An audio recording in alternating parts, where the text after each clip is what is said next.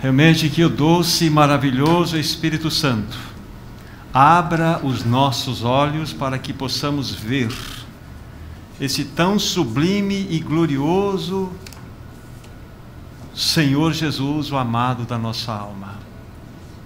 Que nessa noite assim seja para com todos nós.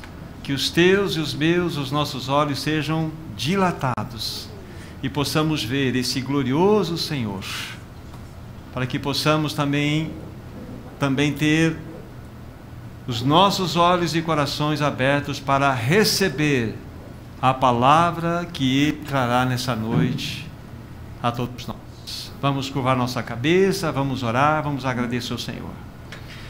Amado Senhor, por tua infinita bondade, o que te pedimos é abra a tua palavra para nós nessa noite Oramos para que o Espírito Santo assopre vida sobre todos nós, que haja uma unção sobre este ambiente, sobre a palavra, sobre o que fala, sobre os que ouvem, que nós não saiamos daqui do mesmo modo pelo qual aqui chegamos nesse ambiente.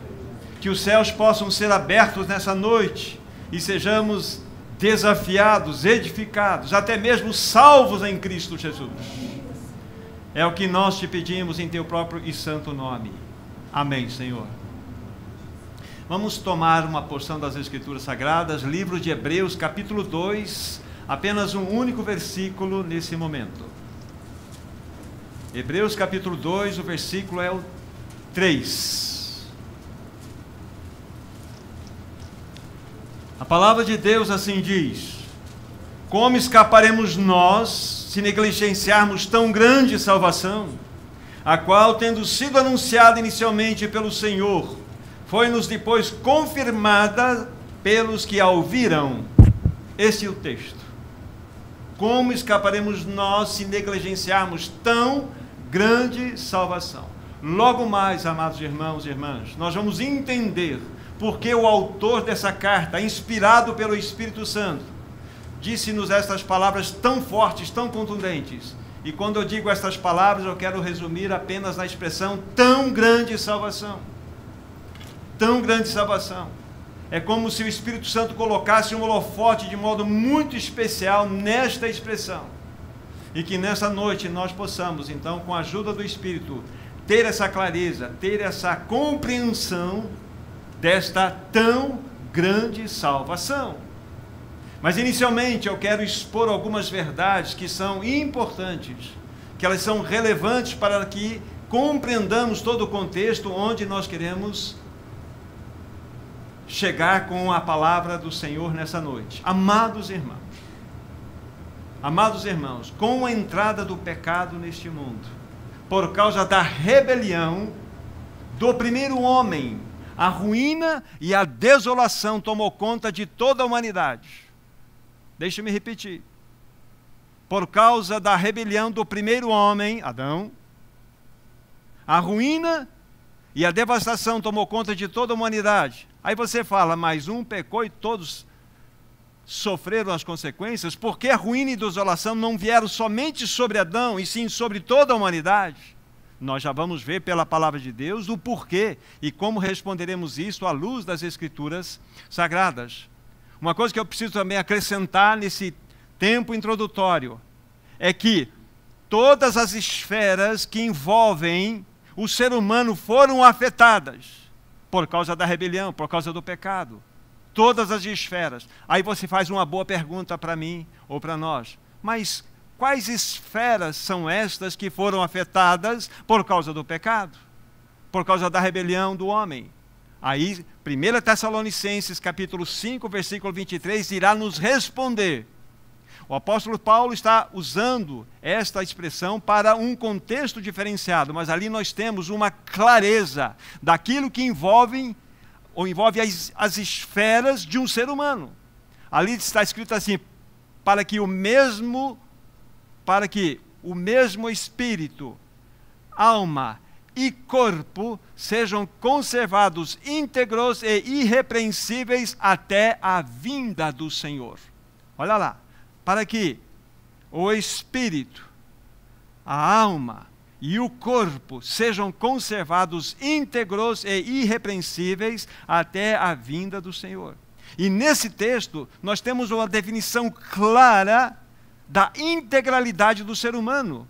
Aqui nós vimos que as esferas que envolvem o ser humano são estas três: espírito, alma e corpo.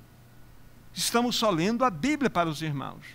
Então, quando nós há pouco dissemos que quando o pecado entrou nessa humanidade por causa da rebelião do primeiro homem e afetou toda ela, afetou o homem dentro destas esferas também, espírito, alma e corpo, que é exatamente assim que nós conhecemos a integralidade do ser humano. Então, quando o primeiro homem pecou, todo o seu ser, todo o seu ser foi atingido completamente.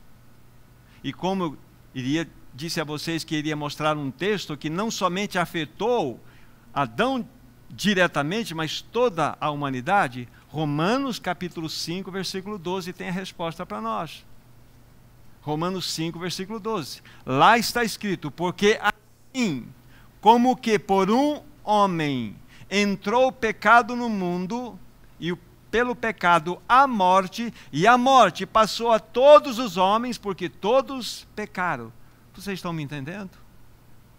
Assim como por um homem, quem esse homem? Adão. Entrou o pecado no mundo, e pelo pecado a morte e a morte passou a todos os homens, porque todos pecaram. Então, vocês percebem, e eu também, que o primeiro pecado de Adão não afetou ele unicamente, mas afetou a toda a humanidade. Qual é a grande prova disto? É porque em você e em mim há um vírus chamado morte. Há um vírus chamado morte. Ele está presente. Aqui está o, o grande grito de que há algo errado nessa humanidade. A morte nunca foi projeto de Deus. A morte é uma intromissão no projeto de Deus devido à rebelião do homem. É muito claro. Deixe-me dizer palavras fortes para vocês agora, para vocês entenderem a seriedade do pecado. Uma criança que acabou de nascer agora, num berçário, num hospital. Ela não nasceu para viver, mas nasceu para morrer. Ah, isso aperta a gente. Isso mostra-nos a realidade, o problema do mal que está na sociedade humana, nessa humanidade toda. Então, quando o homem pecou, todas as esferas do seu ser, nós já vamos ver com clareza isto, foram afetadas, como mostramos aqui que também a humanidade ela recebeu toda essa herança, toda essa carga da consequência do pecado do homem. Ou seja, quando o homem pecou, a morte permeou, estou falando do primeiro homem, consequentemente de todos nós. A morte permeou as três esferas do seu ser: espírito, alma e corpo. Logo mais adiante, nós vamos ver com mais clareza em, nessa nessas esferas, ou cada uma delas, como que a morte agiu e age. Mas, por enquanto, essas informações são suficientes para nós. Repetindo, então, a morte, por causa da rebelião, por causa do pecado, ela permeou espírito, alma e corpo. Todo o ser do homem foi afetado. E isso atingiu toda a humanidade. Então, inicialmente, esse é o quadro que nós temos, a descrição a descrição, descrição clara. Nós fazemos parte de uma humanidade caída, afetada pelo pecado. E dentro do quadro que estamos mostrando, então, sobre mim, sobre meu espírito, alma e corpo, houve esse peso de consequência do pecado. A morte permeou em todo o meu ser. Já vamos ver com clareza logo mais as ações da morte em cada uma dessas esferas. Por aqui está bem a situação. Agora, algo muito importante para darmos um passo além dessa situação. Vimos que o quadro é um quadro catastrófico, é um quadro terrível. Então, como nós podemos encontrar um caminho na palavra de Deus para que possamos desfrutar da tão grande salvação da qual nós nos referimos ali, pela fala do escritor do livro de Hebreus, como podemos ser salvos? Aí que nós precisamos verificar o que a palavra de Deus irá nos mostrar. Algo importante para o seu e para o meu coração nesse momento. O caminho da salvação nunca, nunca será pelo caminho da reforma do homem. O caminho da salvação não pode trilhar por, esse, por, esse, por essa pista, porque a salvação não é pela reformação do homem. Por quê? Vocês viram e nós lemos que a morte está permeada em toda a humanidade. Ela está em mim, está em você. E, com isso, quero dizer que nenhum tipo de comportamento, nenhum tipo de ação minha pode por mais louvável que seja, pode gerar vida em mim. Não pode. A reforma humana, ela não pode, não pode extirpar a morte de nós. Não pode, porque a morte é algo irreparável. Agora aguardem isso que eu vou dizer, que vai acrescentar ao pensamento que eu estou insistindo com, com os meus irmãos. Irmãos, não foi uma queda comportamental que aconteceu no Jardim do Éden. Não foi. Foi uma queda espiritual. Entendem? Não foi uma queda comportamental, foi espiritual. E ela atingiu, como estou falando, a totalidade do ser humano: espírito, alma e corpo. Todas as esferas foram afetadas por causa do pecado. E diante do exposto, diante de tudo que nós estamos colocando aqui, do qual nós fazemos parte, para que o homem possa experimentar essa tão grande salvação, ele precisa passar, aí entra o título da nossa mensagem, por três crises necessárias. Três crises necessárias. Para que você desfrute da tão grande salvação, é necessário que essas três crises sejam uma realidade na sua vida e na minha também. Ou seja, essas crises precisam afetar o meu espírito, a minha alma e o meu corpo, conforme nós vimos em 1 Tessalonicenses 5, verso 23. Agora o que nós vamos fazer? Vamos ler três porções das Escrituras, e nessas três porções das Escrituras nós vamos encontrar exatamente estas realidades com clareza, a descrição dessas crises necessárias que precisamos experimentar para que nós possamos desfrutar da tão grande salvação.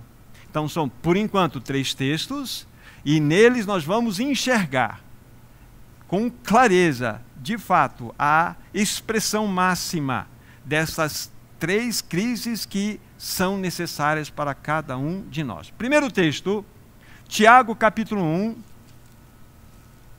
Tiago capítulo 1. do versículo 18 a 21. Aqui nós já teremos a descrição de duas crises juntas. Vou ler, depois mais adiante nós vamos recuperar esse texto. Então, observe aqui, primeira é, citação, Tiago, capítulo 1, do versículo 18 ao 21. Diz assim a palavra de Deus: Pois, segundo o seu querer, ele nos gerou pela palavra da verdade, para que fôssemos como que primícias da sua criatura, das suas criaturas. Aqui, depois nós vamos ver com detalhes, está falando claramente da primeira crise necessária que você e eu precisamos experimentar ou passar. É a crise do novo nascimento, é a crise da regeneração. Aqui diz: fostes gerados de novo, fostes regenerados pela palavra. Essa regeneração está diretamente envolvida com a vida eterna. Mas vamos ver a sequência, versículos 19 a 21. Depois de Tiago ter falado dessa primeira experiência, dessa primeira crise, ele vai associar imediatamente a necessidade de uma segunda crise. Tá? Diz assim, verso 19: Sabeis estas coisas, meus amados irmãos, todo homem Pois seja pronto para ouvir, tardio para falar, tardio para se irar, porque a ira do homem não produz a, justi produz a justiça de Deus. Portanto, despojando-vos de toda impureza e acúmulo de maldade, acolhei com mansidão a palavra em vós implantada, a qual é poderosa para salvar a vossa alma. Olha só que interessante.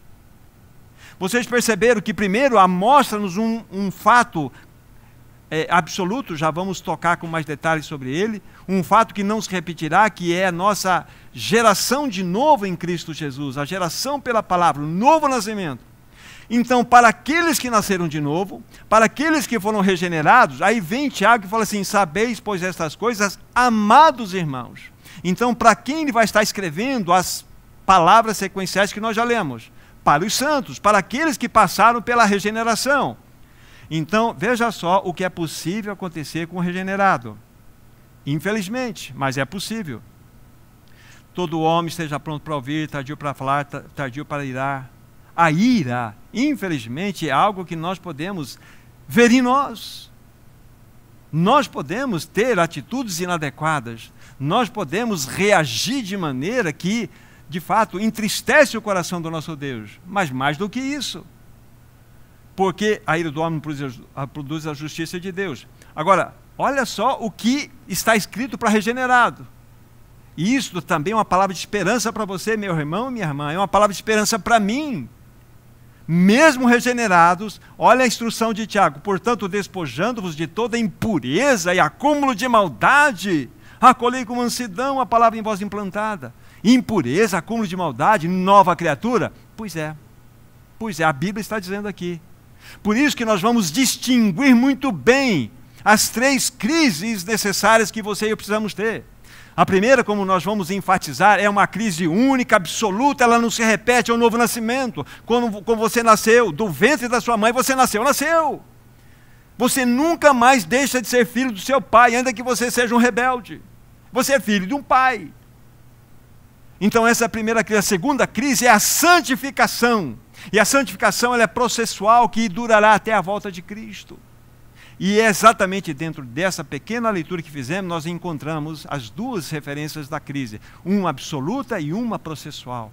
E essa de processo, de continuidade, envolve isso aqui. E depois nós vamos ver, nós vamos nos deter um pouco mais nesse assunto aqui. O ponto importante para nós aqui. Aí no final do versículo 21, assim, olha, despojem de tudo isso e acolham com mansidão a palavra vo em voz implantada, a qual é poderosa para salvar a vossa alma. Mas nós não fomos regenerados ali em cima, agora precisamos da salvação da alma. É, é. Lembre-se: o homem é espírito, alma e corpo. E dentro da realidade da alma está ou encontram-se as três esferas dentro da realidade da alma: vontade, mente e emoções. Por que as minhas emoções são desequilibradas? Não é assim? Porque muitas vezes os meus pensamentos são pensamentos que você não deseja ter e ele vem como, como a, a, a, aqueles beija-flor que ficam, sabe, cirandando para lá e para cá, nos atacando. Não é verdade? Não acontece com você também? E isso está no âmbito da tua alma. E a vontade, às vezes enrijecida. É aqui que nós precisamos da santificação. E nós vamos ver qual é, qual é o caminho. É o caminho da cruz. Tá? E fala isso dentro do âmbito da salvação da alma. O homem caiu, vamos ver com mais detalhes daqui a pouco, estou insistindo nisso. O homem caiu no seu espírito, na sua alma e no seu corpo. Vamos ver isso na experiência de Adão, de modo muito claro, logo mais. Então aqui está o primeiro texto. Já envolvemos duas realidades. Vamos pegar um texto para envolver a terceira realidade, a terceira crise que é necessária para acontecer para que o homem seja salvo na sua integralidade. Vamos para um texto apenas, Filipenses 3. Filipenses 3. Porque, meu irmão, minha irmã, se você entender exatamente o, o projeto de Deus para a redenção eterna, o seu coração vai encontrar caminhos para descanso e também para buscar alimento na palavra e você ser ajudado pela palavra e ter uma vida que honra e glorifica o Senhor. Filipenses 3, versículos 20 e 21. Pois a nossa pátria, diz Paulo, está nos céus, de onde também aguardamos o Salvador, o Senhor Jesus Cristo, o qual transformará o nosso corpo de humilhação para ser igual ao corpo da sua glória, segundo a eficácia do poder que ele tem de até subordinar a si todas as coisas. Olha só, início do versículo 21 o qual transformará o nosso corpo de humilhação. Esse, né, esse verbo não está no futuro? Isso está falando, depois nós vamos ler um texto de 1 Coríntios, capítulo 15, 50 em diante, que fala-nos exatamente da vinda dele, do arrebatamento dele, quando aqueles que estiverem mortos serão ressuscitados primeiro, e nós, os vivos, seremos num piscar de olhos, a transformação aqui é o piscar de olhos, não é arrebatamento, é num piscar de olhos a transformação, e juntos estaremos para o Senhor. Ali se ganhará a transformação do seu corpo. Então nós temos o quadro fechado. Nós temos duas esferas de crises que são pontuais, únicas e não se repetirão. A primeira é o novo nascimento e a segunda é o corpo. Você ganhará um corpo glorificado, ponto. Igual ao corpo de Cristo. Porém, nós estamos no centro. Nós estamos andando, trilhando nesse caminho. É a esfera da alma. É aqui que acontece toda a briga. É aqui que acontece tudo aquilo que envolve o nosso ser. É aqui que as decepções acontecem, é aqui que as quedas acontecem, e muitas vezes por nossa ignorância, por nós não discernirmos todo esse quadro que encontra-se diante de nós. O que nós vamos fazer então, uma vez que em linhas gerais eu coloquei para vocês esse esboço? Nosso tema é as três crises necessárias. Vamos considerar a primeira. E vamos depois considerar a segunda com maior ênfase e a terceira com uma pequena, um pequeno detalhe, a gente fecha a situação. Então, a primeira crise é a da regeneração, o do novo nascimento. Essa é a primeira crise, porque o homem, ele, ao rebelar-se contra a palavra de Deus, ele, como estão insistindo, totalmente ele sofreu os efeitos da queda. Ele morreu no espírito, ele foi afetado na alma e o vírus da morte está, está sobre o seu corpo. Daqui a pouco vamos ver isso com mais detalhe. Em outras palavras, o homem precisa ser vivificado. Vivificado, pois ele encontra-se morto espiritualmente. Você sabia que eu e você, ao nascermos nesse mundo, nascemos mortos espiritualmente? É assim que nós nascemos. E vamos ver isso com detalhes. Peguem, por favor, 1 Coríntios 15, versículo 22, vamos ler a, uma parte dessa citação. 1 Coríntios 15, 22. É a primeira parte que nos importa nesse momento.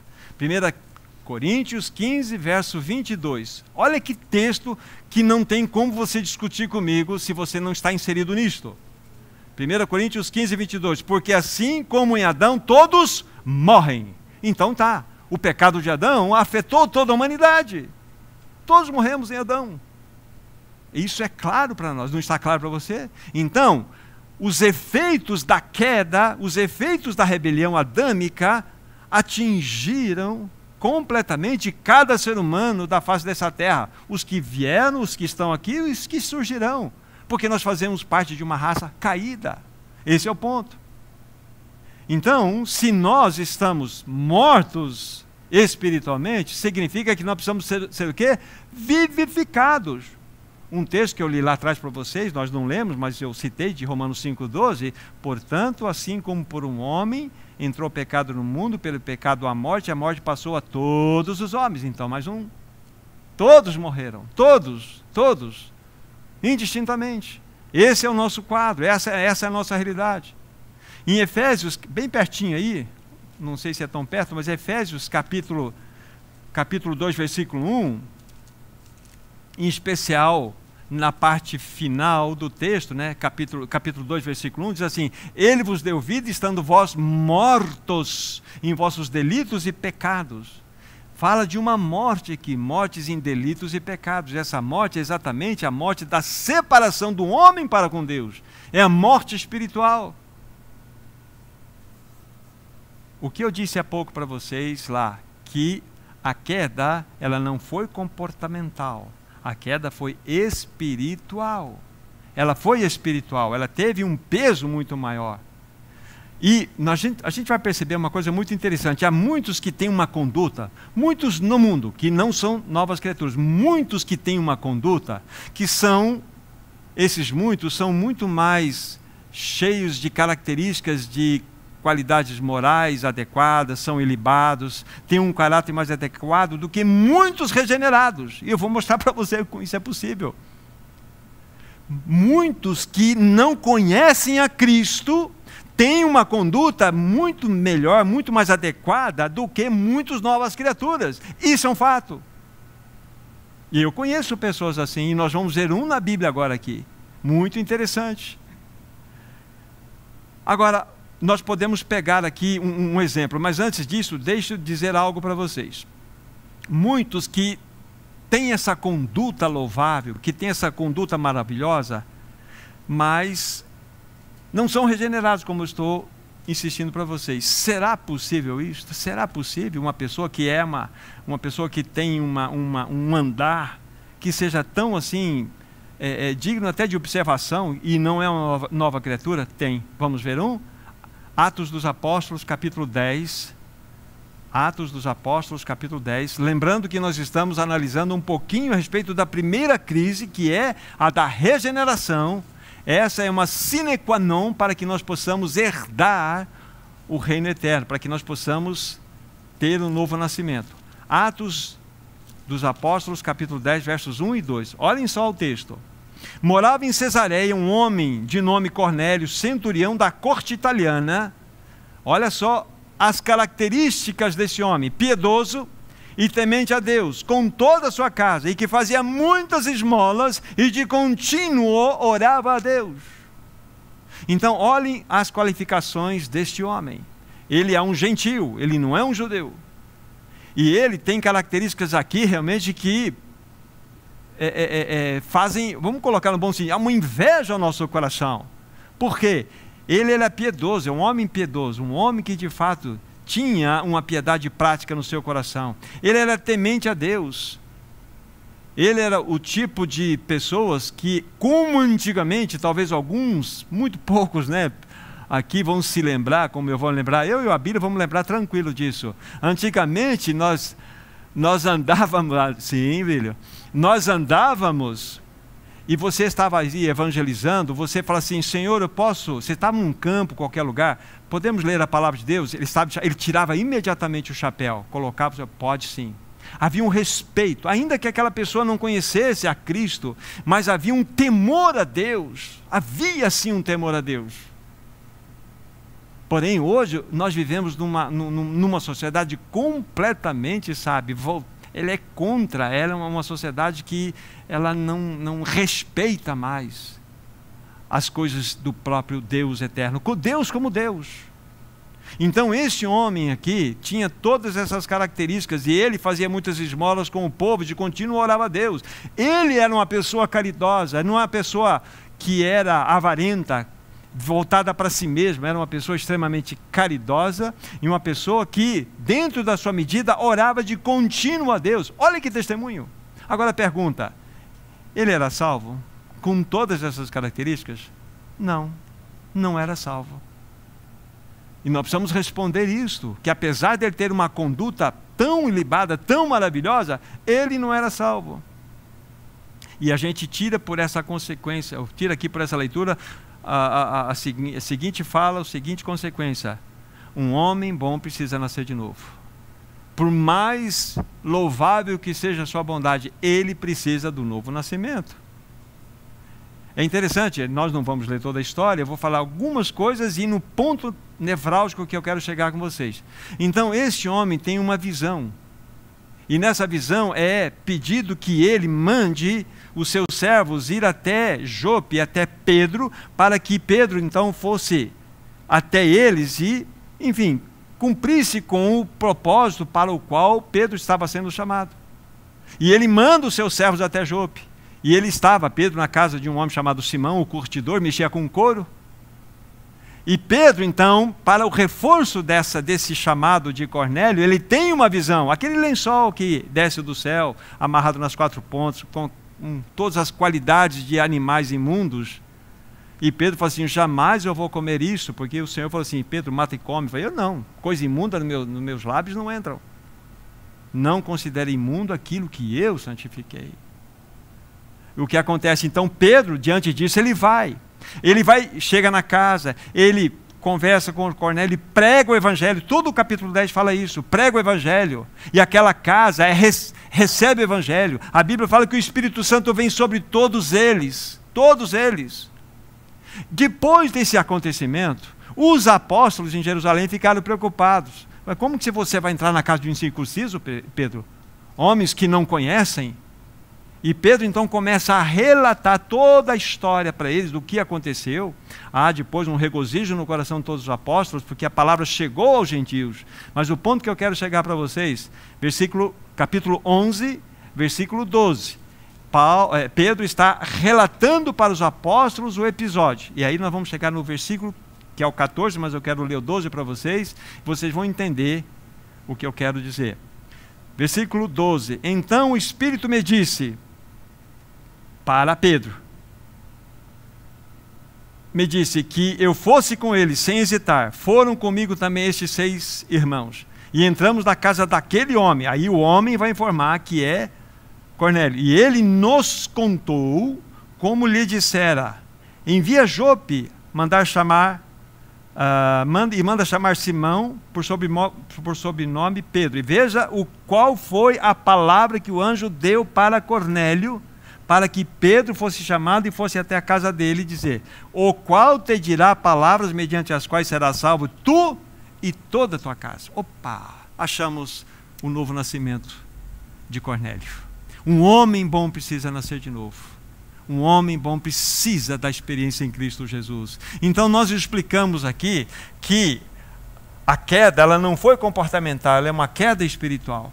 Agora, e mostramos que é possível, sim, nós encontramos muitas pessoas com condutas ilibadas, porém não nascidas de novo. Então, o novo nascimento é uma necessidade para todos nós. Ele, Cornélio, não argumentou nem um pouco a respeito de toda, todo aquele quadro de testemunho que ele foi aqui foi nos dado pelo capítulo 10, versículo 1 e 2. Ele não argumentou, ele recebeu a palavra da salvação. Agora, a pergunta que eu levanto para o meu irmão, para a minha irmã: de onde vinha aquela bondade de Cornélio? Por que Cornélio era desta forma? Aí nós precisamos voltar para a origem, para vocês entenderem exatamente o que aconteceu quando o homem, o primeiro homem, caiu, né, e a ruína e a desolação vieram para toda a humanidade, e tudo isso afetou. Afetou de todas as, em todas as esferas. Vamos então para Gênesis capítulo 2. Gênesis capítulo 2. Gênesis capítulo 2. Aqui nós vamos ler do versículo 15 a 17 inicialmente. Estamos bem no quadro da Gênese, da origem. É muito importante que nós fiquemos atentos, é exatamente, estamos quase concluindo a respeito da primeira crise necessária, que é a do novo nascimento, tá? que é a regeneração do nosso espírito, é ele sendo vivificado. Então, versículo 15 em diante, Gênesis 2. Tomou, pois, o Senhor Deus ao homem e o colocou no jardim do Éden para o cultivar e o guardar. E o Senhor lhe deu esta ordem: De toda árvore do jardim comerás livremente, mas da árvore do conhecimento do bem e do mal não comerás, porque no dia em que dela comeres, certamente morrerás. A ordem é muito específica dada por Deus a Adão. Era muito específica, muito clara. É interessante para depois vocês estudarem, não está no nosso, no, no nosso desenvolvimento de estudo. No final do versículo 15 fala que Adão teria o dever de cultivar e guardar o jardim. A palavra guardar aqui dá uma ideia de um soldado atento com, com a realidade de possíveis ataques à sua volta. Mas Adão não discerniu essa situação. Muito bem, mas esse é o nosso ponto. Aí a ordem era essa: Adão, de toda a árvore do jardim você pode comer livremente, de toda ela. Porém, da árvore do conhecimento do bem e do mal não comerás, porque no dia dela, dela comer, certamente morrerás. Ele podia, inclusive, comer da árvore da vida. Mas, primeira pergunta: qual é o nome da árvore que Adão não poderia tomar do seu fruto e comer? Conhecimento do bem e do mal, não é isso? Não é só conhecimento do mal, é conhecimento do bem e do mal. Lembre-se disso. Então tem bondade aqui no meio e tem maldade. Então, esta foi a árvore cujo fruto Deus proibiu que Adão tivesse acesso, porque se ele assim o fizesse, a Bíblia fala certamente ele morreria. Agora nós precisamos, para juntar com essas verdades, capítulo 3, versículos 6 e 7. Aí nós estamos no efeito da queda já. No efeito da queda. Muito importante para você observar isso agora. Capítulo 3, versículos 6 e 7 cena também Eva nesse momento, vendo a mulher que a árvore era boa, essa árvore é a árvore do bem e do mal. A árvore era boa para se comer, agradável para agradável aos olhos e árvore desejável para dar entendimento. Tomou do fruto e comeu e deu também ao marido e ele comeu. Agora pasmem no versículo 7. Abriram-se então os olhos de ambos e perceberam que estavam nus e cozeram folhas de figueira e fizeram cintas para si. Por favor, o que, que diz no final do versículo 17? Que se eles comessem, ou se Adão comesse, certamente ele morreria. Porém, depois deles terem comido, o versículo 7 fala que abriram-se os olhos. Irmãos, para mim, para nós, morte é fechar os olhos. Mas aqui, morte é abrir os olhos. Não é isso que está acontecendo conosco aqui? Então a gente tem que perguntar: opa, o que está acontecendo? Em que realidade essa morte afetou Adão? Afetou no, na sua primeira esfera que estamos trabalhando aqui, no espírito. O homem morreu espiritualmente. Aquela comunhão que na viração do dia Deus tinha com Adão, ela foi interrompida. Ela foi interrompida. O homem morreu espiritualmente. Mas a morte também afetou as outras duas esferas, porque Adão e mesmo Eva tinham consciência de si mesmos. Adão, a Bíblia fala que ele tomou, ele tomou medidas, ele decidiu, depois no contexto posterior, ele ouviu a voz do Senhor e teve medo. Veja as emoções de Adão sendo afetadas, a sua decisão de se esconder, a sua vontade sendo afetada, nos seus pensamentos. Então, ele foi afetado na sua alma, o pecado afetou a sua alma. E afetou o corpo também.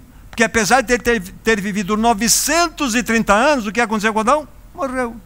Só que Gênesis 6 em diante mostra-nos que Deus interrompeu essa longevidade humana e trouxe para o parâmetro de 120 anos. Deus fez isso. Gênesis capítulo 6. Então nós temos aqui, em linhas gerais, percebido que quando o homem pecou, o primeiro homem pecou, as três esferas da realidade do ser humano foram afetadas. Ele morreu para Deus espiritualmente, a sua alma foi afetada, nós vamos ver com mais clareza isso, e o seu corpo foi afetado. E nós vemos isso claramente. Claramente. Hoje. Então, esse é um quadro que apresento para os meus irmãos. Aqui entendemos que os efeitos da queda em todas as esferas do ser humano foram reais. Seu espírito, agora vamos lá. Cada uma delas, aquela explicação que eu devo para vocês lá atrás, né? As esferas do ser humano, todas elas sendo afetadas, espírito, alma e corpo. Primeiro, o espírito morreu. O que eu quero dizer com o espírito morreu? Apagou, desapareceu, virou uma coisa fedentina dentro do homem? Não. Morte aqui espiritual é separação de Deus havia uma comunhão, ainda que ela externa, na viração do dia de Deus para com o homem. Por causa desse pecado, essa comunhão foi interrompida. O homem continua com o espírito humano, sim, só que está separado de Deus. Então, o homem morreu, ele está separado de Deus. A segunda esfera, a alma ficou escravizada de si mesma. A alma ficou escravizada de si mesma. Então, quando nós lemos há pouco lá o versículo 7, que abriram-se os olhos, né? depois de eles terem comido, abriram-se então os olhos de ambos, abriram os olhos. Os olhos fecharam para Deus, para aquela comunhão que eles tinham com Deus, e abriram-se para eles mesmos. Aí você vai entender por que, que nós temos emoções desequilibradas, pensamentos desajustados, vontades irredutíveis. Por quê? Porque o homem está morto espiritualmente. Nós somos um ser voltado para nós mesmos. O que significa ter os olhos abertos aqui para nós mesmos? É sermos a centralidade de nós mesmos. O homem morreu para Deus. Os seus olhos foram fechados para Deus e abertos para si mesmos. Para si mesmo. Esse é o ponto. É por isso que o homem ele se tornou um ser independente. É por isso que o egoísmo é uma realidade no coração do ser humano. É por isso que ele, ele deseja ser o centro de todas as atenções, por causa do pecado. O homem então precisa passar por essa crise inicial, que é a crise do novo nascimento. Vocês se lembram a primeira citação, Tiago 1,18? Pela palavra nós fomos gerados de novo. Mas eu quero acrescentar um texto, não lemos ainda, 1 Pedro 1, verso 3, para irmos concluindo essa, essa primeira exposição da primeira crise. 1 Pedro 1, versículo 3. É a mesma ideia de Tiago nas colocações de Pedro agora. 1 Pedro 1,3: Bendito Deus e Pai de nosso Senhor Jesus Cristo, que, segundo a sua muita misericórdia, nos regenerou para uma viva esperança mediante a ressurreição de Jesus Cristo dentre os mortos. Aqui, de modo claro, nós vemos. E você vai perceber, e eu quero que você, atento nos seus estudos sobre esse assunto, Todas as vezes que a Bíblia fala de regeneração, fala da salvação do nosso espírito, os verbos encontram-se conjugados no tempo passado. Passado, porque é uma obra objetiva realizada por Cristo. Cristo já morreu, sabendo isso que o nosso velho homem foi crucificado com Cristo. Então você toma ciência de algo que aconteceu e pela fé você traz para a sua experiência. Todas as vezes que você estiver estudando a respeito de regeneração, salvação do espírito, os verbos estão conjugados no tempo passado, porque é algo que Cristo já fez. E se você vai estudar depois com atenção a respeito da segunda crise, da qual iremos falar logo mais, você vai perceber que é sempre no presente contínuo, sempre no presente contínuo. E a terceira crise, futuro, futuro, futuro, você ganhará um corpo glorificado. Super claro isso nas Escrituras Sagradas para nós. Então aqui nós vemos de modo muito claro, fomos gerados de novo. E essa regeneração fala da realidade de uma vida sendo colocada em nós. A vida de Cristo, ganhamos a vida eterna. Quando você nasce de novo, meu irmão, minha irmã, você tem a vida eterna, você tem a garantia absoluta da eternidade em Cristo Jesus. Isso deve realmente encher nosso coração de regozijo.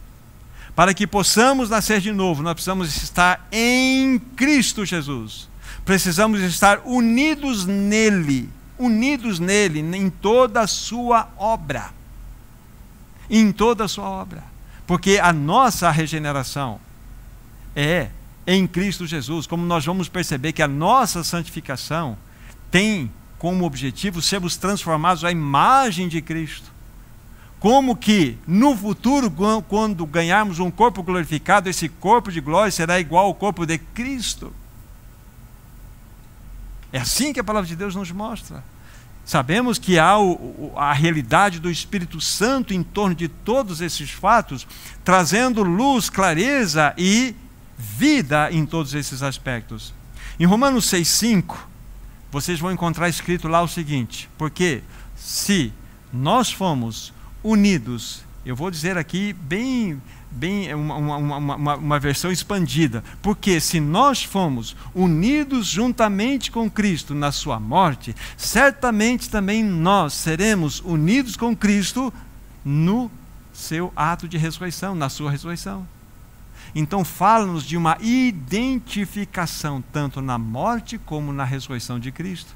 Se fomos unidos na morte, certamente seremos unidos na ressurreição. Estamos em Cristo. Aqui está a obra perfeita de Cristo por você e por mim, meu irmão, minha irmã. É o estar em Cristo. É o estar em Cristo. Irmãos, quando você crê, você recebe essa bênção. Para nós fecharmos esse pensamento do, da primeira crise, né? O que nos liga essa gloriosa experiência é a fé. A fé. Lá na sua Bíblia, no capítulo, capítulo 2, versículo 8 de Efésios, está escrito assim: Pela graça sois salvos mediante a fé. Isso não vem de vós, é dom de Deus. Isso é salvação de graça, graça, graça, graça.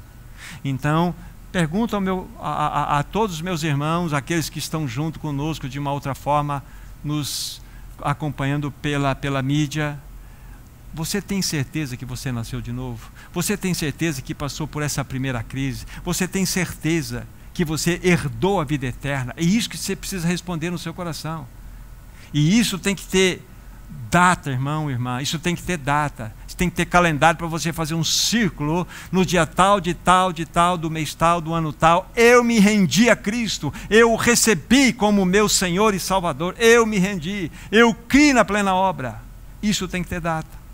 Então, se nós de fato estamos acertados nesse assunto, podemos passar para, para o, o segundo momento dessa palavra, que é analisarmos a segunda e tão importante crise, que é a crise da santificação. A primeira crise é a crise da regeneração, é a crise do novo nascimento. Como disse, disse a vocês, é uma crise pontual, única, absoluta, não se repete, ela tem data. Ela tem data. Ela tem data. Então você já respondeu para o teu coração, eu me entreguei, eu pertenço ao Senhor. Então você está e eu também preparados. Estamos preparados para avançarmos. A primeira crise é fundamental, imprescindível. Sem o novo nascimento, nós não teremos vida eterna. Nós não iremos. Vou dar uma colocação bem, bem, bem simples, como todos nós conhecemos. Nós não iremos para o céu. Nós precisamos de regeneração. E se você creu se você creu nesse fato, você então pode ser que você pode, você pode dizer que é um salvo. E nós precisamos dar um passo seguinte, então. Poderíamos pensar, né? Ah, isso é Deus tinha a regeneração como tudo para nós, mas não é assim. Como não sei, um dos irmãos aqui falaram, foi falado aqui, porque o Senhor poderia acho que foi na parte da manhã, poderia, no momento em que nós fôssemos salvos, já nos recolher. Mas Ele tem propósito para conosco aqui. Ele tem propósito para conosco aqui. Então não é só o novo nascimento que o Senhor deseja para nós. Sim, o Senhor tem dois objetivos para você. Por um lado, dar a vida do seu filho Jesus. Novo nascimento, vida eterna. Mas ele tem um segundo desejo, que é formar o caráter esse filho em você. Este é o caminho da santificação, esse é o caminho da cruz, esse é o caminho de processo que vai durar até a vinda dele. E é do, do que vamos falar nesse momento agora. A segunda crise, então, ela, como estou insistindo para vocês, ela tem um caminho a percorrer. E ela, tem, ela tem um processo a ser desenvolvido. É também conhecido esse caminho como o caminho da cruz. Dar o caminho da cruz. Vocês se lembram como nós, na introdução, eu gostaria de voltar novamente em algo que nós já tocamos. Voltem a Bíblia para Tiago capítulo 1. E agora, com mais clareza, né, com tudo que foi feito ou falado, vocês vão entender o que Tiago queria demonstrar para aqueles, aqueles irmãos. Nós havíamos dito então que o versículo 18 já jogou todo o holofote do que significa sermos gerados de novo pela palavra, essa geração, esse novo nascimento, essa realidade de formação de vida é um novo nascimento do qual estamos insistindo com vocês. Para que fôssemos como que primícias das suas criaturas, somos nascidos de novo. Aí vem o versículo 19 a 21 mostrando toda aquela carga que nós precisamos encarar e onde encontra-se, por exemplo, assim, estas realidades das quais nós precisamos ser tratados no nível da nossa alma. No nível da nossa alma. Certo irmão disse com muita propriedade: quando nós nascemos de novo, quando nós ganhamos a vida eterna, nós não nos tornamos zero e o Senhor nos chama para, degrau a degrau, subirmos ao máximo que é o 10. Não ele diz o seguinte: que todos nós que nascemos de novo, nós nascemos 10. Porque a nossa alma está presente. A nossa alma não foi tratada ainda. Então, o crescimento é do 10 para o zero. Isto fala do caminho da cruz. É o caminho descendente. É o caminho que vai nos desafiar. É esta realidade que eu estou falando da santificação para os meus irmãos. Então, aqui, do versículo 19 a 21, fala-nos dessa, dessa realidade. Portanto, despojando-vos de toda impureza e acúmulo de maldade, acolhei com mansidão a palavra em vós, implantada, a qual é poderosa para salvar a vossa alma. Você já foi regenerado, você já ganhou vida de Cristo. Agora, sua alma precisa ser salva. Em outras palavras, nós precisamos ser salvos de nós mesmos. Porque nós somos o centro do universo. Ou achamos que somos. Quantas vezes, quando a nossa vontade ela é contrariada, de que modo nós reagimos? Quando as nossas emoções estão aí em desequilíbrio, até, que, até onde nós vamos? De onde vem isso? Vem exatamente porque a nossa alma foi afetada. Lembre-se que lá atrás eu disse para vocês: a nossa alma foi afetada, ela se tornou escrava de si mesma. Quantas vezes você disse coisas que você jamais gostaria de dizer? Você ofendeu tantas pessoas que você jamais queria ofender? Você pensou coisas que você jamais queria pensar? Isso está no âmbito da doença da alma, por causa do pecado que nós herdamos. Mas tudo começa uma primeira crise, aí nós entramos num processo de uma segunda crise para sermos santificados. Aí, exatamente por essa realidade como é mostrada aqui, né? Pelo acolhimento da palavra que está em nós. Voltem para Pedro no capítulo, capítulo 2 agora, por favor. Capítulo 2, versículos 1 e 2. Vejam só as duas realidades mostradas aqui para nós. Quando eu falo duas realidades, eu quero falar primeira e segunda crises unidas. Só que vai falar da segunda crise baseada na primeira. Segundo, é, primeira epístola de Pedro, 2, versos 1 e 2. Olha só, escrevendo para a igreja, para os santos, despojando-vos de toda maldade e dolo, mas está falando para a nova criatura? Está. De hipocrisias, de invejas e de toda sorte de maledicência. Não está falando isso para o ímpio, irmão, irmã. Está falando para nós. Aí veja só a orientação de Pedro: desejai ardentemente como crianças recém-nascidas o genuíno leite espiritual para que por ele vos seja dado crescimento para quê? Salvação. Que salvação? Esse crescimento? A salvação da alma. É na esfera das nossas emoções, das nossas, dos nossos pensamentos da nossa vontade. É aqui que nós precisamos. Entende? Então, estão vendo a importância dessa segunda crise. Agora, um texto que nós não lemos. Gálatas capítulo 4. Gálatas capítulo 4, versículo 19. Olha que preciosidade nós temos aqui. Como que Paulo nos ajuda a entender e a reafirmar tudo o que estamos dizendo aqui. Gálatas 4, verso 19. Meus filhinhos, lá no original é exatamente assim, meus filhinhos, é diminutivo mesmo, né?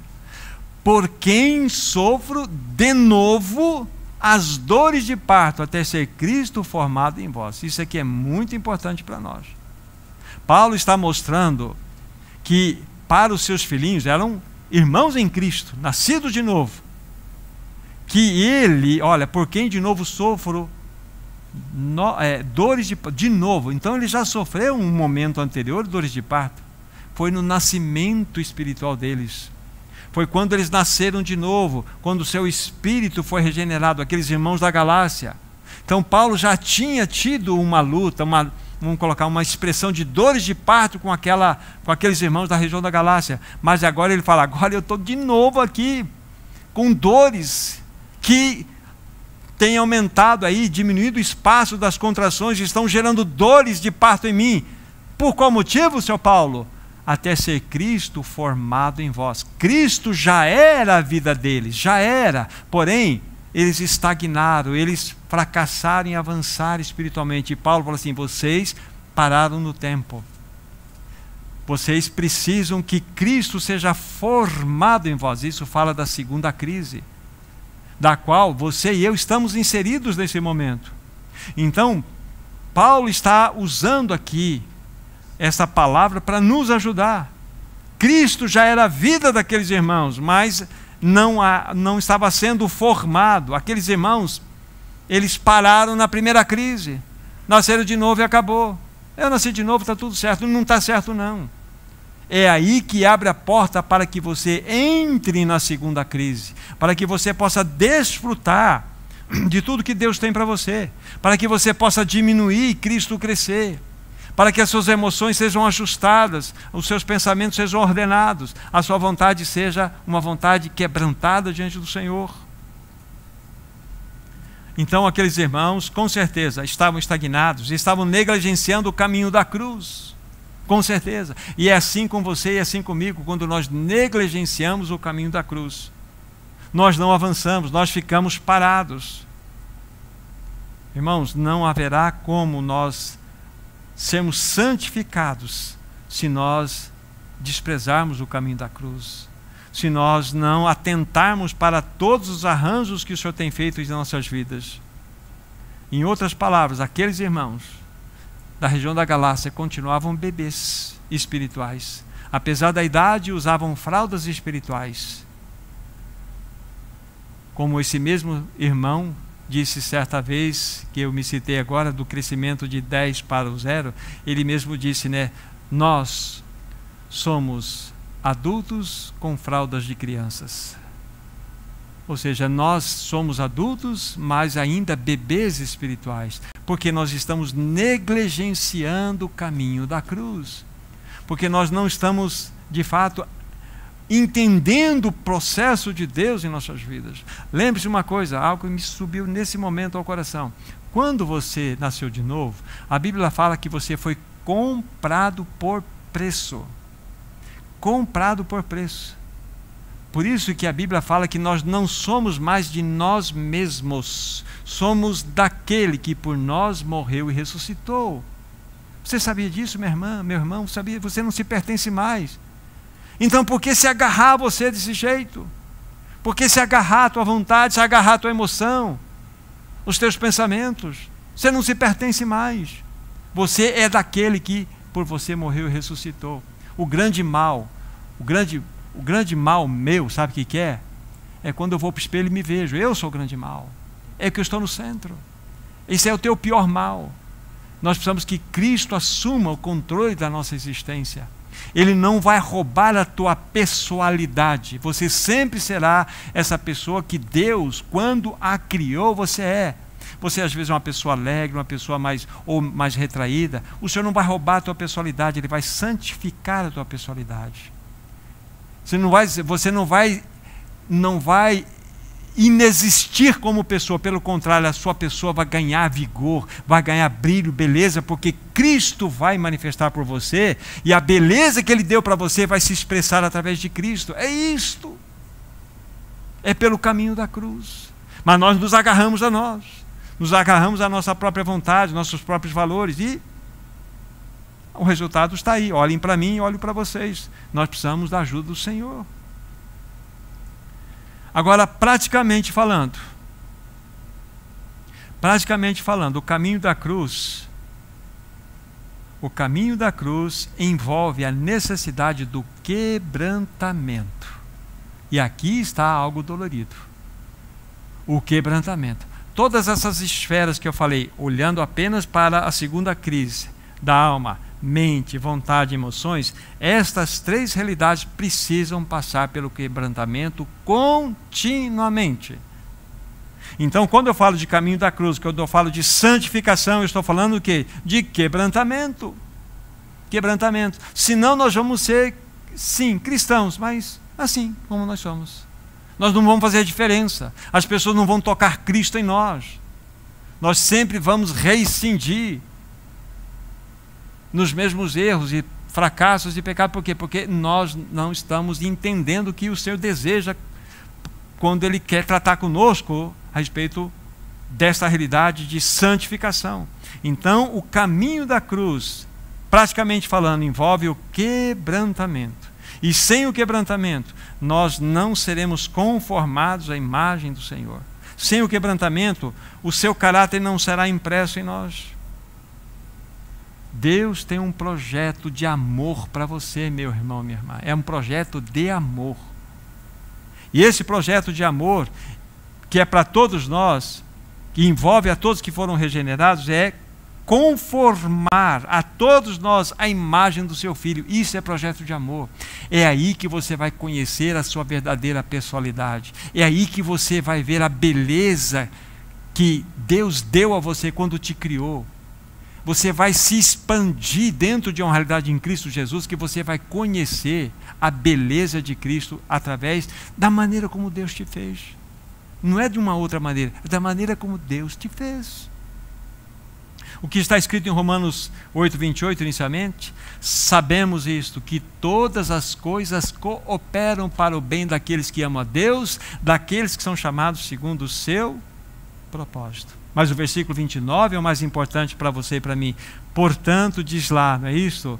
Aqueles que de antemão conheceu, aqueles que de antemão conheceu, também os predestinou para serem conformes à imagem do seu filho. Aqui está uma bendita predestinação. Você está predestinado a ser conformado à imagem de Cristo. É aí que a sua beleza vai aparecer. Vocês se lembram do exemplo que eu dei na semana passada, para os que ouviram, estiveram aqui, quando eu falei daquela mulher de Betânia, quando ela quebrou aquele vaso maravilhoso. Quando ela quebrou o vaso, significou: Senhor, eu coloco em cacos a minha vontade, a minha mente e as minhas emoções. E um fluir maravilhoso de graça tocou, encheu todo aquele ambiente. Encheu todo aquele ambiente um coração quebrantado invade qualquer ambiente. Um coração quebrantado mostra a realidade daquela pessoa. Aquela pessoa ganha por Cristo Jesus. Isso é maravilhoso. Isso é precioso. A palavra de Deus nos mostra então que nós fomos predestinados para sermos conformados à imagem do Filho de Deus. Agora, como que isto será feito em nós?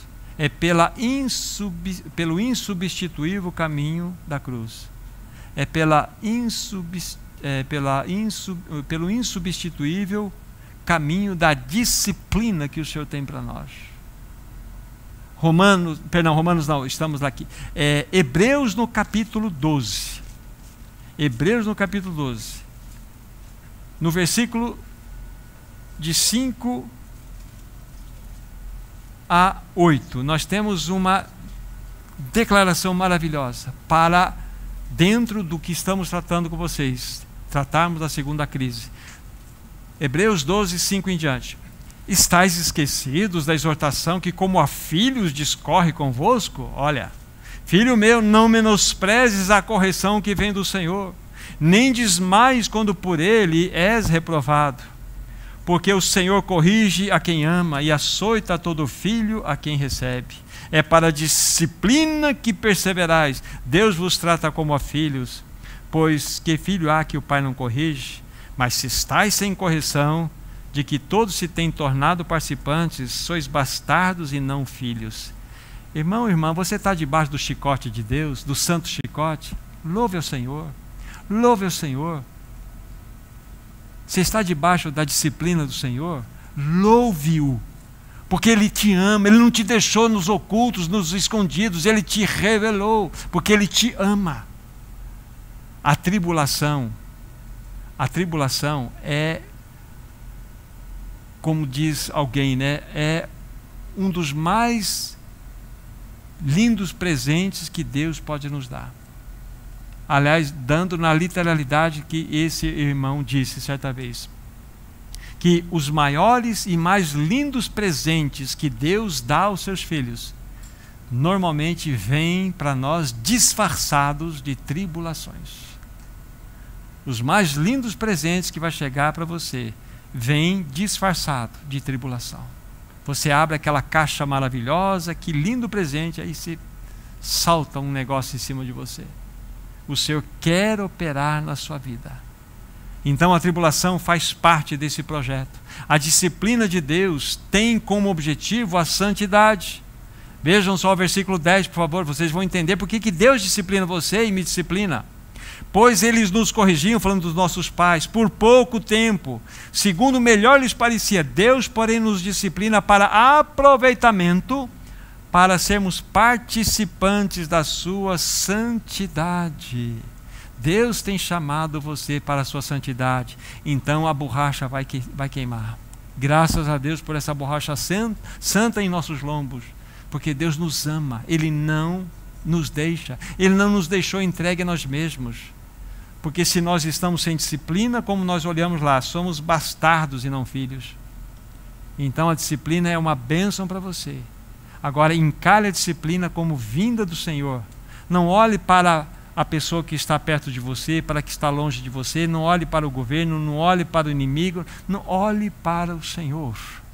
O Senhor está cuidando de você. É uma disciplina santa que ele está desenvolvendo sobre a sua vida. A finalidade, então, é a participação nossa em santificação.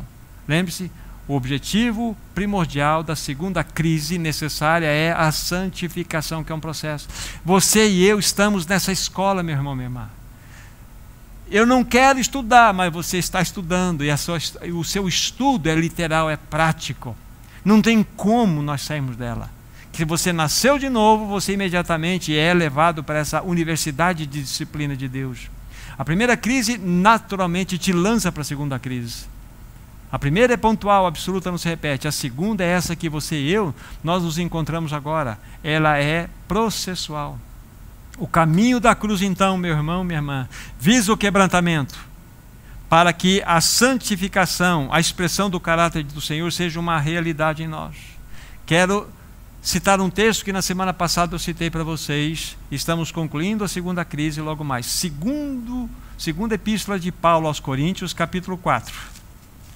Segunda epístola de Paulo aos Coríntios, capítulo 4, de versículo 7 ao 10.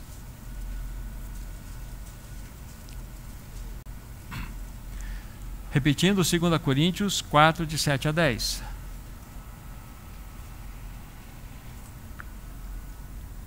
Diz assim: Temos, porém, este tesouro em vasos de barro, para que a excelência do poder seja de Deus e não de nós em tudo somos atribulados, porém não angustiados, perplexos, porém não desanimados, perseguidos, porém não desamparados, abatidos, porém não destruídos, levando sempre no corpo morrer de Jesus, para que a sua vida se manifeste em nosso corpo. Aqui está. Mas eu vou jogar uma luz de propósito aqui no primeiro versículo, que é o 7. Temos, porém, este tesouro em vaso de barro. Vaso de barro que envolve tem as implicações em tudo aquilo que está relacionado à nossa vida natural. A nossa vida natural. Essa a qual nós herdamos de Adão. Essa que nós herdamos dos nossos primeiros pais. Você nasceu de novo, mas você traz junto de você, e eu também trago, a vida natural. E essa vida natural é composta das nossas emoções, vontade e mente é o composto que envolve a nossa vida, vida natural. Uns mais assim, outros mais diferentes, mas todos nós trazemos isto. E essa vida natural precisa ser tratada, precisa ser tratada de que forma? Sendo quebrantada pelo caminho da cruz. O vaso de barro, então, aponta-nos para isso. E o tesouro fala do quê? Da vida de Cristo. Então tenha essa seguinte figura no seu coração. Dentro de você, você tem a vida de Cristo ali dentro. Mas envolta essa vida de Cristo tem você. A sua vida natural está ali. Por que, que Cristo não consegue manifestar o seu bom perfume através de você? Por que, que esse tesouro não consegue se expressar para que o brilho dessas riquezas se manifeste para o próximo? Porque tem você na jogada. E o caminho da cruz é exatamente para tirar você e eu do centro disso. Essa vida natural precisa ser quebrantada, disciplinada e na, no modo em que ela vai se tornando em cacos, lembre-se, você vai ganhando a tua verdadeira pessoalidade, mas ao mesmo tempo a vida de Cristo vai fluindo através de você. Vontade, mente, emoções santificados, sendo atravessando você e atingindo as pessoas lá fora. Então, as pessoas olham para você, nossa, como aquele irmão, como aquela irmã, ela é diferente. É uma irmã, ela é feita de barro, ela é feita como eu de barro, aquele irmão também, mas há algo diferente nela. Isto é tesouro em vaso de barro. É um vaso de barro quebrantado para que o tesouro possa ser manifesto. O Senhor sempre irá levantar os seus instrumentos especiais para que a nossa vida natural seja exposta. Mais do que isso, que ela seja quebrantada. O Senhor não quer expor somente a nossa feiura da nossa vida natural. Ele quer expor e nos quebrantar. Nos quebrantar. Agora deixe-me levantar as perguntas que eu levantei na semana passada. Quase que as mesmas. Quando o teu cônjuge, levantado por Deus, te quebra, o que sai de dentro de você? Quando o teu filho te quebra, quando o teu irmão te quebra, quebra esse vaso, ataca essa vida natural, o que se expressa de você? É o tesouro ou você? Se é você, se sou eu, então vem a nossa feiura, vem a nossa violência, vem a nossa irritação, vem a nossa cobrança, vem o nosso ataque, não é verdade? Mexe comigo, eu enrosco, eu até ergo minha, o meu tom de voz para calar o outro, porque aqui quem manda sou eu. Isso é vida natural. Então, quando as pessoas nos atacam, de que maneira nós reagimos? É isso que está dizendo aqui. Você se lembra do exemplo que eu dei na semana passada? Me reportei rapidamente daquela irmã em Betânia, quando ela quebrou aquele vaso de alabastro preciosíssimo, preciosíssimo. Mas o que estava dentro era muito mais precioso, que era um perfume de um valor exorbitante. Para que aquele perfume pudesse sair dela, ela quebrou o vaso natural dela e aquele perfume inundou. Então ela foi quebrada e dela saiu algo que contagiou a todos naquele ambiente. E isso fez com que a adoração fosse uma realidade. Então, meu irmão, minha irmã, quando o teu vaso natural é quebrado, o que sai de dentro de você? O que sai de dentro de mim? Aí vocês percebem que a segunda crise é algo importante. A segunda crise é algo que nós não podemos não dar atenção devida. Bendita crise é esta, a da santificação. É impossível nós avançarmos na vida cristã sem que esta crise seja uma realidade. A tribulação é a bênção do Senhor para nossas vidas. Irmão, irmã, renda-se aos arranjos do Senhor. Exatamente no momento em que você se encontra na sua história Talvez você é um solteiro, uma solteira, você é um casado, você tem uma família, você é um cônjuge, você tem filhos. Mas nesse momento, fala, Senhor, eu quero que os teus arranjos faça ou façam as obras que sejam necessárias para que eu seja quebrantado, essa vida natural seja colocada em cacos para que a tua vida se manifeste e a minha verdadeira pessoalidade se expresse. Para que nós saiamos de cena, queridos irmãos e irmãs. Esse é o ponto. O Senhor quer que recebamos essa palavra, para que nós, de fato, aos arranjos dele, ao sermos quebrantados, ele, como grande tesouro, possa ser manifestado. Irmãos, a primeira crise fala-nos de um ato absoluto. A segunda crise fala-nos de um ato de processo que durará até a vinda do Senhor. Renda-se o quanto antes ao Senhor. Renda-se ao quanto antes ao Senhor. Todos nós precisamos passar pelo deserto. Todos nós. O povo de Israel. O povo de Israel, ele não precisava ficar 40 anos no deserto. Ele ficou 38 anos a mais no deserto por rebeldia. Por dois anos, eles saindo lá do Egito, chegaram em Cades Barneia. É até ali que Deus queria eles no deserto. O outro tratamento seria lá dentro de Canaã mas na rebelião fez, fez com que eles andassem. Ou seja, eles peregrinaram apenas dois anos e andaram errantes por 38 anos. É assim que muitos cristãos fazem. Não temos peregrinação, nós estamos errantes no deserto porque nós recusamos o tratamento do Senhor. Então aqui está a importância da segunda crise. Tome a sério este assunto, por favor. Para então finalizarmos, e é bem rápido agora, a terceira crise. A terceira crise eu quero chamar então o texto 1 Coríntios capítulo 15. Lemos lá Filipenses capítulo 3, versos 20 e 21, mas eu quero olhar para esse texto agora. 1 Coríntios capítulo 15, de 50 a 54. Veja que promessa maravilhosa temos aqui. 1 Coríntios 15, 50 a 54 e palavra de Deus diz assim: Isto afirma, irmãos, que a carne e o sangue não podem herdar o reino de Deus, nem a corrupção herdar a incorrupção. Eis que vos digo um mistério: nem todos dormiremos, mas transformados seremos. No momento, no abrir e fechar de olhos, ao ressoar da última trombeta, a trombeta soará e os mortos ressuscitarão incorruptíveis e nós seremos transformados, porque é necessário que este corpo corruptível se revista de incorruptibilidade e, o, e este corpo mortal se revista de imortalidade.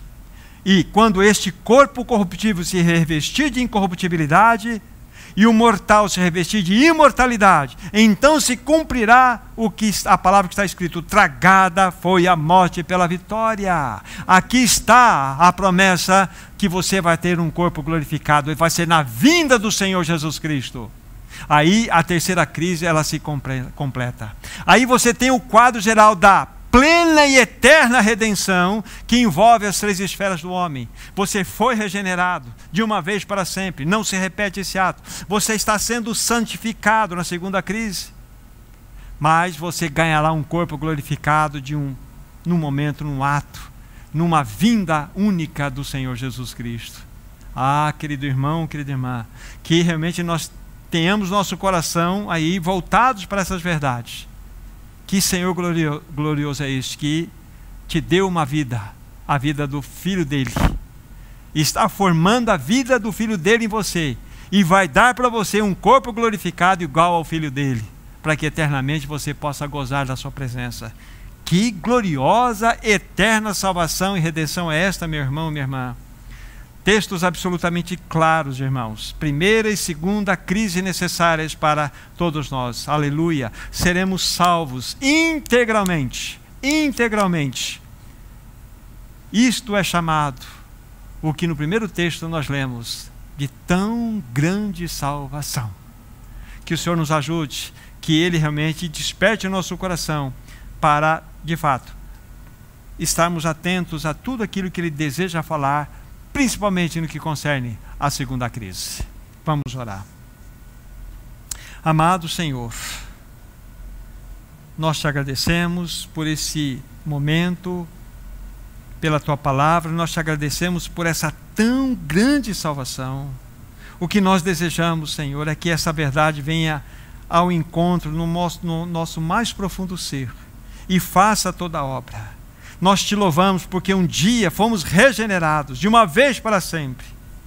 Nós te louvamos porque há uma promessa que o Senhor nos dará um corpo glorificado, um corpo de glória. Mas nós também te louvamos pelo tratamento da cruz, por essa crise bendita que nós estamos envolvidos agora a crise da santificação. Senhor, ajuda-nos a não murmurar diante dos teus arranjos, ajuda-nos a avançar que mais do teu filho seja formado em nós, que ele cresça e nós diminuamos. Faze isso com todos nós presentes aqui, com todos aqueles que acompanham a tua palavra. Faze isso com o teu povo. É o que te pedimos no nome de Jesus. Amém, Senhor. Amém. Amados irmãos e irmãs, que o Senhor, na sua infinita graça, possa, de fato, trazer luz a tudo que foi dito aqui que esta palavra venha ao encontro do seu coração e que você leve a sério tudo aquilo que o Espírito trouxe a você nessa noite. Que Deus abençoe vocês. Tenham uma semana debaixo da orientação do Espírito, na graça e debaixo dessa segunda crise. Deus abençoe a todos.